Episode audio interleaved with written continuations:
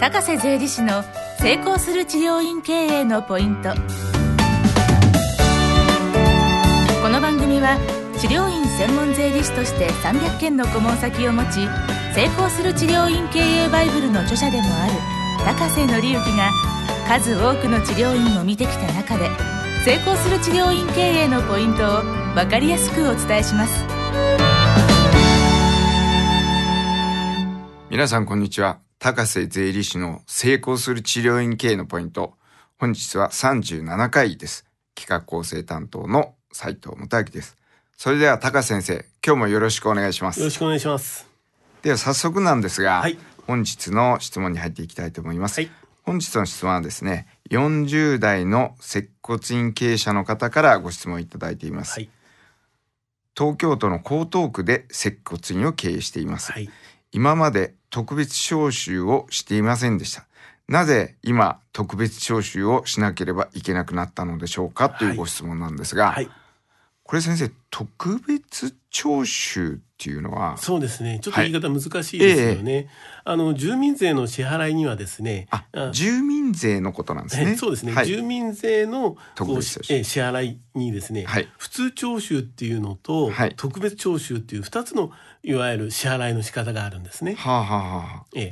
はい。で普通徴収っていうのは、えー、と年4回に分けてはい。本人が、はい。その従業員本人が自分はい。の住まわれている住所地に、はい。まあこえーえーに税金を納めるはい。ものあなんですね。の、住んでるところ。住んでるところ。お勤めじゃなくて住んでるところ、住んでるところにですね、はい。従業員さんが。が住んでいるところ。に、はい。そして特別徴収というのはその、えー、と事業主さん。はい。例えばこの方の場合ですと、江東区で接骨院を経営ということですから、はいもし社員の方、スタッフの方がいれば、そのスタッフの方ということですね。そうですね、はいスタッフの方が例えば東京都の江戸川区に住んでいれば、はい。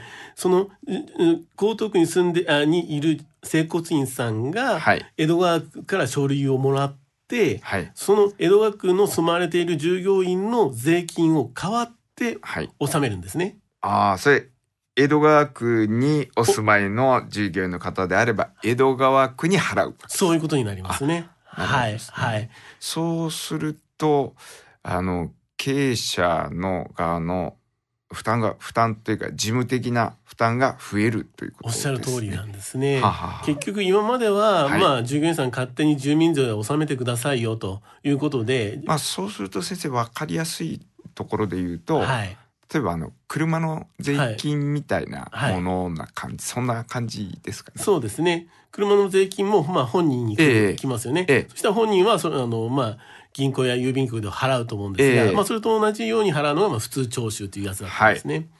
ところが特別徴収というのは源泉所得税と同じように、はい。給料の際に、はいその住民税分をまあ 12, えー12等分してはい引いて、ええその部分をまあ給料としてお支払いして、ええ。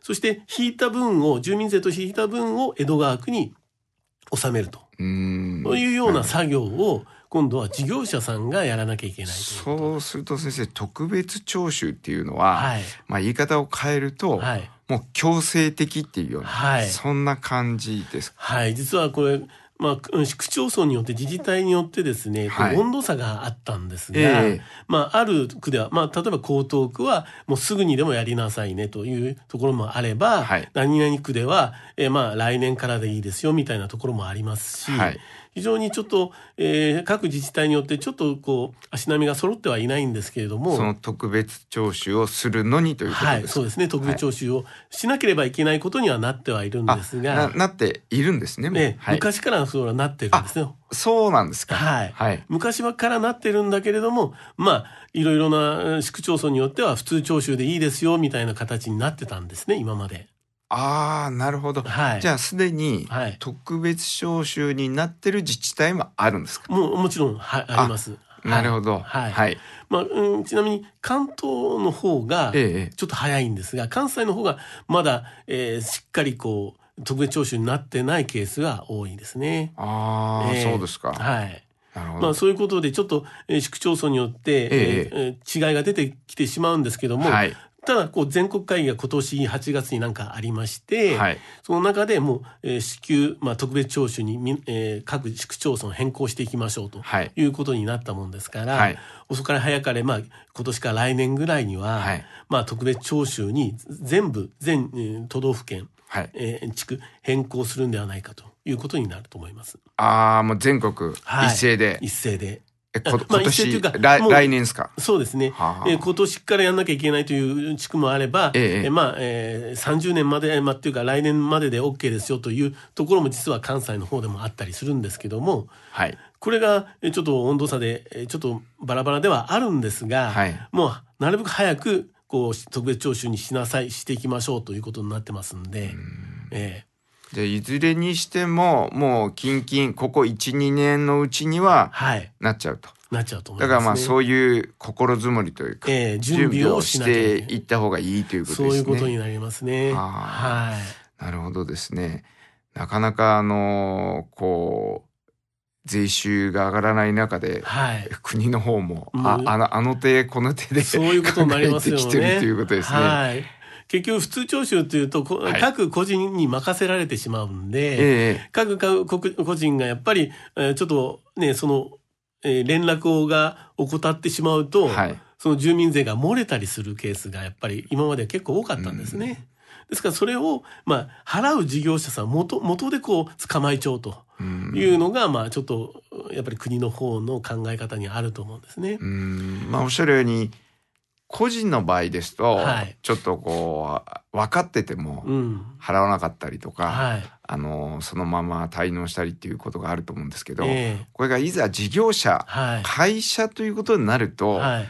まあ、なかなかそれをほったらかしっていうのは難しいっていうかね。まあはい非常に少ないね。そうですね。はい。やっぱり事業者さんの方が当然ですからす少ないわけですから、うん各自治体もこう、えー連絡するのはやっぱり連絡しやすいですよね。そうですね。ええまあ連絡もそして確実につきますよね。まあ休業日じゃなければ、まず電話にも出るでしょうし。はい。ああ、なるほどですね。まあそういうことで、非常にこれからはまあ事業者さん、あの、煩わしくはなるんですけれども、まあ一応、まあそういう決まり事なんで、まあ法律にまあ一応決まってるもんですから、まあやらざるを得なくなるだろうと。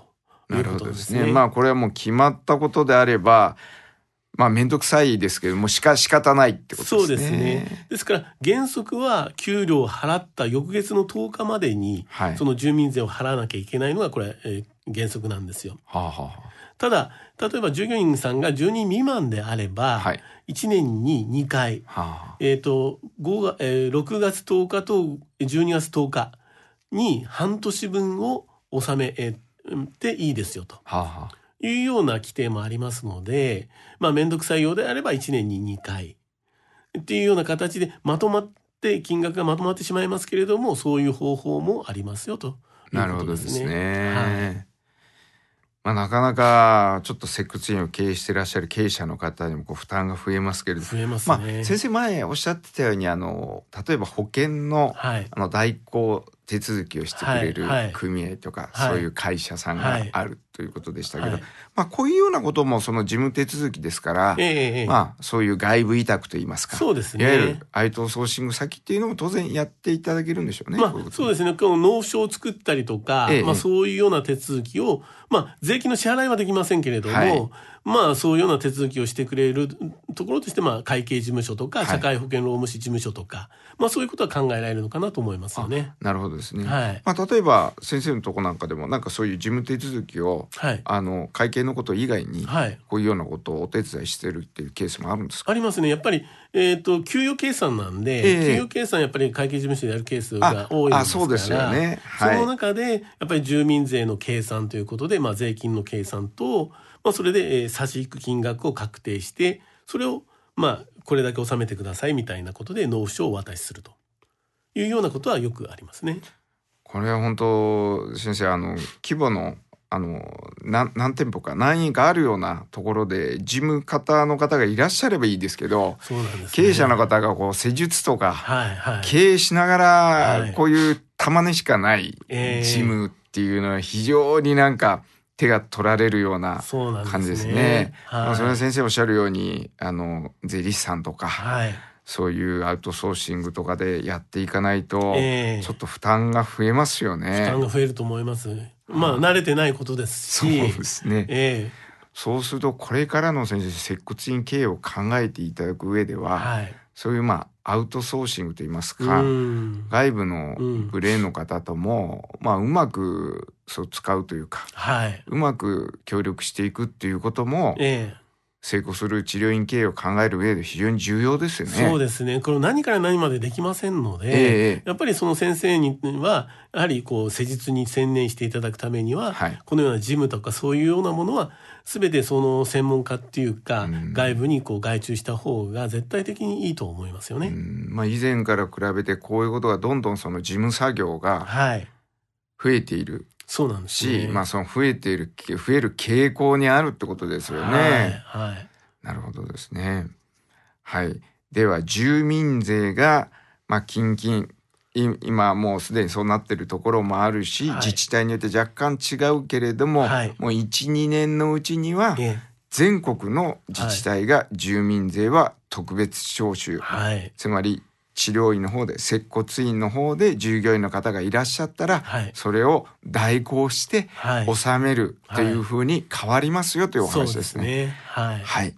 わかりました。まあ、詳しくは顧問税理士の方とかですね。そうですねまあ、もし何かわからないことがあれば、また、あの、高須先生のホームページからですね、はいお問い合わせをいただければと思います。はい。それでは高須先生、今日もありがとうございました。ありがとうございました。リスナーの皆様から高瀬税理士への質問を募集しております。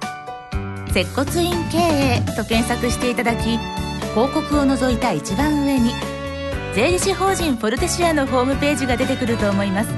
そのページの下の方にある問い合わせフォームからご質問をお送りください。この番組は提供税理士法人フォルテシア。プロデュース斉藤元明によりお届けしました。